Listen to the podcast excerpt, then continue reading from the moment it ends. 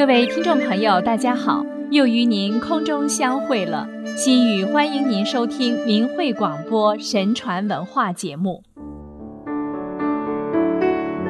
古人认为，天是世界万物的创造者，把天视为至高无上的神和最高的主宰，人必须按照天道行事。孟子正义尽心上中说。法天即所以事天也。几千年来，无论帝王将相或是黎民百姓，全都信天、敬天、畏天。他们以各种方式祭祀天神，祈求天神的护佑。祭天成为国家的第一大礼，是中国古代最庄严的仪式。尤其当皇帝亲率文武百官祭天时。可谓代表整个民族在虔诚祈祷，感恩上天，祈祷风调雨顺、国泰民安。而天坛正是皇帝用来祭天祈谷的地方。位于河南济源市的王屋山主峰天坛山，据说就是中华民族祖先轩辕皇帝设坛祭天之所，可谓最早的天坛，世称。太行之脊，擎天地柱。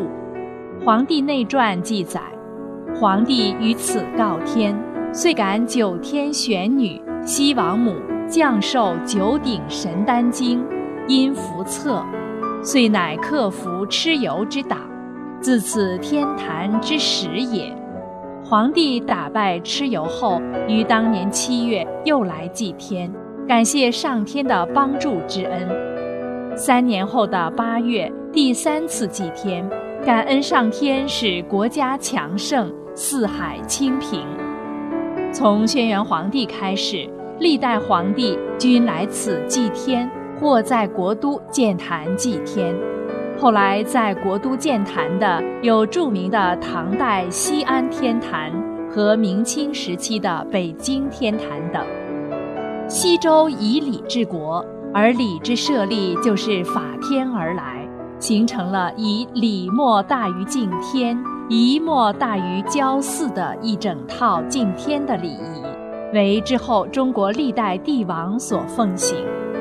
皇帝每年要两次亲临天坛祭天，孟春正月上旬于此举行祈谷礼，为白骨求雨，敬祈上天赐福风调雨顺。五谷丰登，冬至日要祭天，拜谢上天；遇到天灾人祸，更要祭天敬天，施行仁政。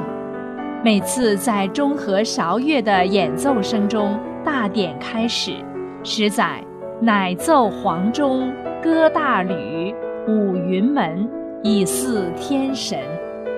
祭祀时，钟声停止。场面庄严肃穆，皇帝率领文武百官虔诚跪拜祷告，表达对上苍的敬畏和感恩。待大祭礼毕之后，那悠远的钟声再次响起，久久回荡在天际。作为皇帝进行祭天活动的礼仪建筑，天坛的建筑按照敬天礼神的思想设计。建筑技艺和环境的营造都强烈地表现出古人对天的崇敬。以明清北京天坛为例，北京天坛建于明永乐十八年，在继承了古代历朝祭天建筑的基础上营建，是明清两朝历代皇帝祭天之地。天坛整个面积比紫禁城还大四倍，有双重圆墙。形成内外坛，形似回字。天坛必有六座天门，主要建筑圆丘坛、黄琼宇、祈年殿等，用一座单壁桥连接。单壁桥又叫神道或海曼大道，长三百六十米，宽二十九米，南端高一米，由南向北逐渐升至三米，象征着此道与天宫相接。天坛主体建筑均为圆形，象征天元。各主要殿顶一色蓝琉璃瓦，象征蓝色青天。圆丘坛是皇帝举行四天大典的地方。圆丘为三层，每层九个台阶，从各层台面到登坛石阶、石板栏和望柱等，数目均为九或九的倍数。因九是阳数之极，通过对九字的反复应用，来强调天的至高无上。站在圆丘高坛上，视野开阔，人似乎手可触天，脚可离地，仿佛在天上行走。站在圆丘坛的天心石上说话，虽然只用了很小的声音，却可以产生很大的回音。使人感受到人间私语、天文若雷的意境。祈年殿是举行祈谷大典的地方，其结构采用上屋下坛的构造形式，其三重檐逐层向上收束成伞状的圆形宫殿，金碧彩绘，高三十八米，直径三十二米，雄伟壮观。给人一种拔地擎天的气势。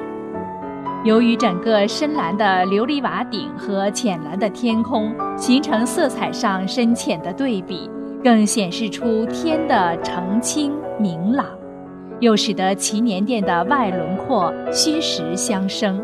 所以，无论从任何一个角度仰望祈年殿，都会使人感到尽善尽美。祈年殿殿内大柱及开间，分别寓意一年的四季、十二个月、十二个时辰以及周天星宿等，使人步入坛内如踏祥云登临仙阁。跨出祈年殿的大门，顺甬道往南望去，门廊重重，天地渺然，雄浑似是极目无尽，如在天界之上。在天坛建筑的形式美感之下，是中国传统文化天人合一的深邃背景。天坛从选位、规划、建筑的设计，以及祭祀礼仪和祭祀乐舞，无不依据中国古代周易、阴阳、五行等学说，集古代哲学、历史、数学、力学、美学、生态学于一炉。成功的把古人对天的认识、天人关系、天人感应以及美好的愿望表现得淋漓尽致，表达出天人合一的宇宙观。天坛以宁静深远而著称，其意境美主要体现在高、圆、清几个方面。高即崇高，表现天空的辽阔高远。表现天的至高无上，以感受到上天的伟大和自身的渺小。如祈年殿比紫禁城太和殿还高出三米，圆丘坛四周设置低矮的围墙，以衬托主体建筑的崇高。祈年殿和圆丘坛的整个外轮廓直接与天空连接，仿佛高入云霄。圆。不仅指外形的圆，更是一种祥和的象征，蕴含着宇宙万物循环往复、周而复始，体现了一种天行健的精神。不仅位于中轴线上的主体建筑都是圆形，每一个建筑又形成很多同心圆，使建筑中圆的扩展与穹隆形的天空成为一个圆融整体。清是一种高清的境界，为清新、清真、清妙、清远、积浊扬清等。如天坛的基本色调整体是青色，不论是天空、树林还是琉璃瓦，都属于青色，与蔚蓝的天空相协调。树木和大面积的植被，枝叶葱茏，生意盎然。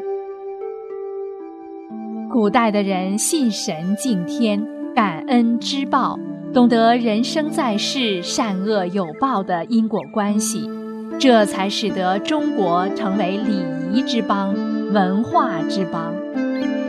听众朋友，又要跟您说再见了，感谢您的收听。